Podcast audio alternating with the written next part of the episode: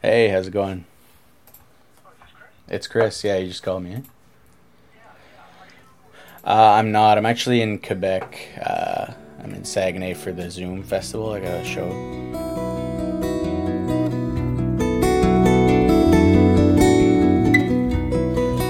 C'est bon, on change de photo. Next. Ok, cette photo-là, c'est euh, un peu une overview de euh, la centre-ville de Flint. Um, puis les fenêtres, tu vois, c'est, c'est une vieille banque là, puis tu vois, les fenêtres sont un peu euh, barrées. Um, et il n'y a pas beaucoup de personnes dans le centre-ville maintenant. Tu vois les gens au milieu de la rue qui ils boivent un peu de la bière. Nearly 300 employees are being laid off, and 50 of them having recall rights to keep working for GM at another plant. Ouais, c'est fou, hein, tu sais, tu- juste la photo, elle, elle montre comment est-ce que la ville est rendue, euh, a été euh, économiquement démolie. hein. Ouais, ouais. Il y, a- il y avait euh, 200 000 personnes à Flint à un temps, comme euh, dans les années 1960. Puis maintenant, il y a moins que 100 000. Quand les usines ont commencé à fermer, puis euh, il y a seulement une usine qui reste euh, pour les autos. Oui, c'est un peu, euh, un peu comme un ghost town maintenant. Comme euh, une des, une des gens dans cette euh, histoire m'a dit, il comme à l'école secondaire, il m'a dit quand je vois les, les bâtiments qui sont barrés et toute la struggle, il dit, c'est comme c'est comme un miroir. La ville s'est abandonnée un peu.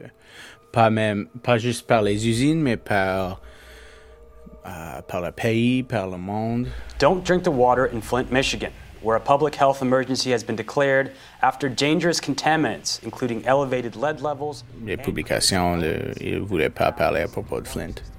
C'était comme rendu de la vieille nouvelle euh, désuète qui s'intéressait à plus personne. Exactement, ouais. OK. Puis comment, tu te rappelles-tu comment tu t'es senti la, la première fois que tu as mis les pieds à, à Flint? J'étais un peu comme un touriste.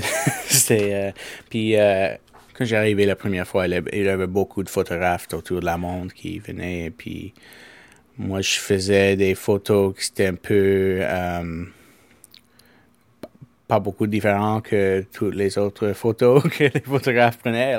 Mais il y avait quelque chose là que euh, après comme une ou deux visites, je j'ai rencontré beaucoup de personnes puis euh, pour moi c'est c'est pas juste comme euh, euh, une histoire euh, que je veux c'est comme un- un- une pièce de ma cœur c'est en Flint toujours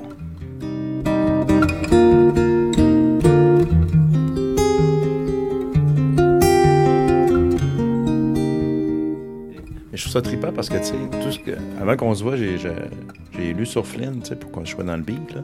Puis, tout ce que je voyais, ben, c'est ça, c'est négatif parce que, l'économie était difficile, l'eau contaminée, euh, tu connais la situation. Mais il n'y a rien de positif. ouais exactement ouais. Puis, un moment donné, j'ai un ami qui est allé après le tremblement de terre en Haïti faire du photojournaliste. Puis, j'ai dit, rapporte-moi au moins une, une photo rayonnante. Puis, il m'a dit, ben, ça va être dur, c'est rochant. J'ai dit, non, ça peut pas être tout noir. ouais? Puis là, je trouve que ton expo-là, ici, qu'on voit ici, à, ça aussi. Là. Merci. C'est important euh, parce que si, si moi je suis jeune à Flint puis je regarde les nouvelles et je dis oh, comme Flint c'est un euh, endroit mauvais et il y a, beaucoup euh, les fusils et l'eau c'est mauvais puis moi je pensais comme un jeune à Flint que je suis pas bon même parce que mon identité c'est associé avec la ville.